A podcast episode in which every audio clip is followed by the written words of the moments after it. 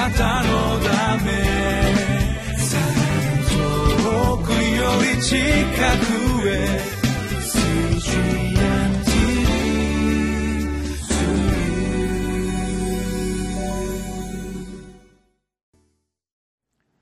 皆さんこんにちは。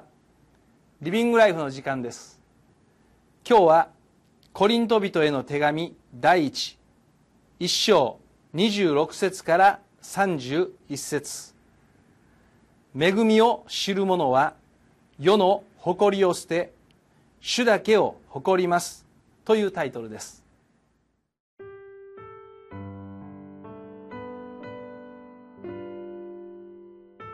コリント人への手紙第一一章26節から31節。兄弟たち、あなた方の飯のことを考えてごらんなさい。この世の知者は多くはなく、権力者も多くはなく、身分の高いものも多くはありません。しかし神は、知恵ある者を恥ずかしめるために、この世の愚かなものを選び、強いものを恥ずかしめるために、この世の弱いものを選ばれたのです。また、この世の取るに足りないものや見下されているものを神は選ばれました。すなわち、あるものをないもののようにするため、無に等しいものを選ばれたのです。これは神の見前で誰をも誇らせないためです。しかしあなた方は神によってキリストイエスのうちにあるのです。キリストは私たちにとって神の知恵となり、また義と清めと贖いとになられました。まさしく誇る者は主を誇れと書いてある通りになるためです。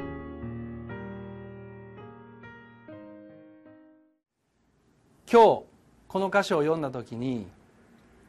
26節兄弟たち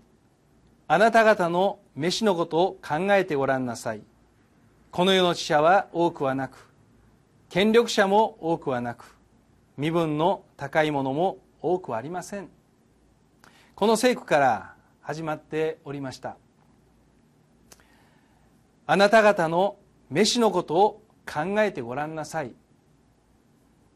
そのように御言葉が私に迫ってくるので私は自分自身の飯のことをちょっと考えてみました。私は今は牧師をしておりますけれどもまあ牧師に召されたわけですけれども私は一般的な家庭に生まれました。クリスチャンホームではありませんでした。中学校3年生の頃に友達に誘われて教会に行きそれからポツポツと集会や礼拝に行くようになりました。そして大して自分の罪深さも分からずまた主イエス様の十字架の恵みもあまりよくわからないそういう状態でしたが高校1年生の時にイエス・キリストを主と信じ洗礼を受けました。そして大学1年生の時教会で大学生のキャンプが企画されそのキャンプに誘われて参加しました。そのキャンプで私は精霊の恵みを体験しました。それまではあまり信仰も分かりません。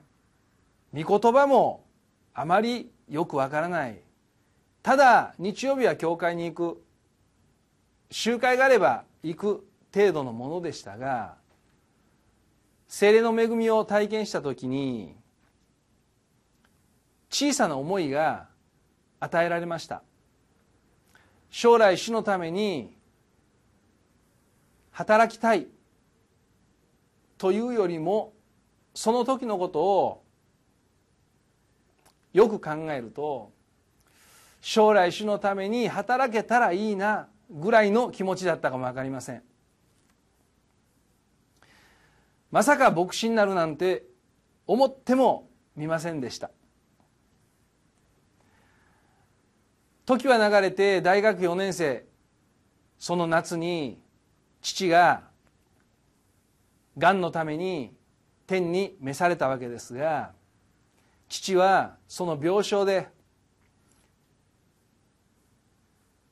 イエス様を信じて洗礼を受けました。父が救われたということを本当に主に感謝をしました。そしてその時また私自身自分自身を主に捧げようそういう思いが強く与えられたんです。大学を卒業して2年後に献身をしました。しかし自分の信仰の未熟さのゆえにその献身した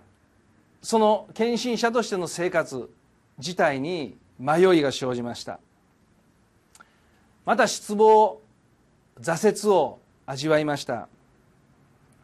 結局1年半で献身生活を終えることになりました。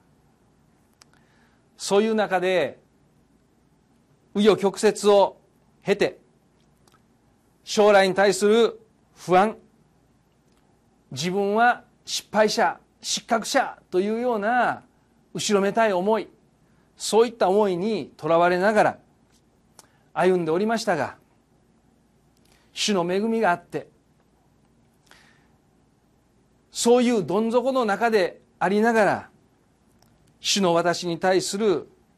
飯が確かであったということが分かってきました。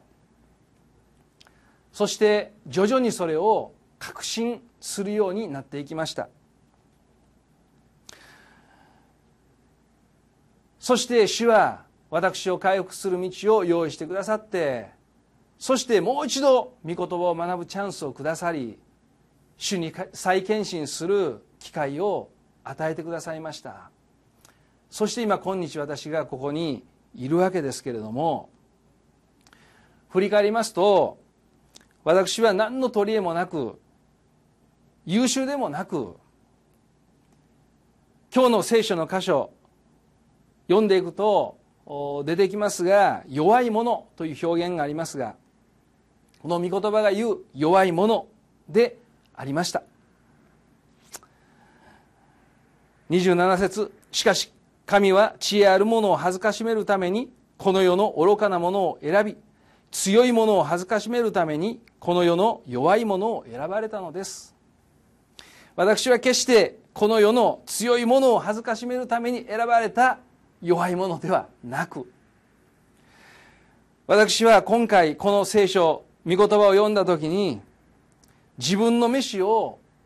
思い出して自分の状態を思い起こして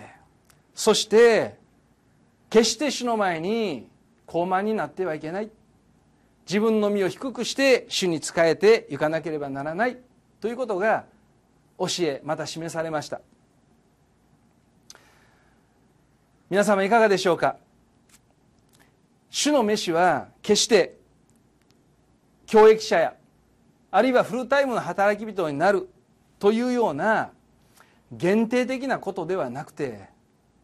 それぞれに主の飯がありますが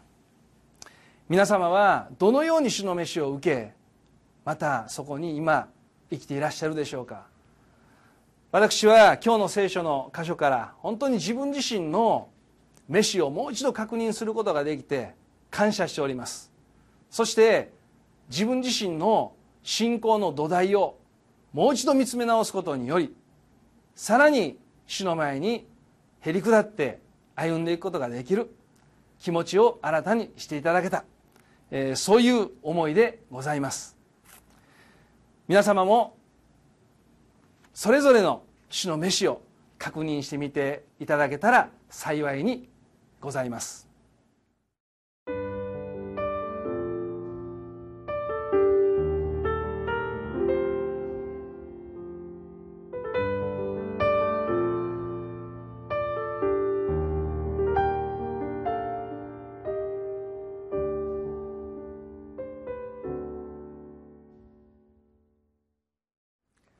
お祈りをいたします恵み深い天のお父様あなたの皆を心から崇めます。主はそれぞれに時を定め御心のうちに一人一人を召し出してくださいました。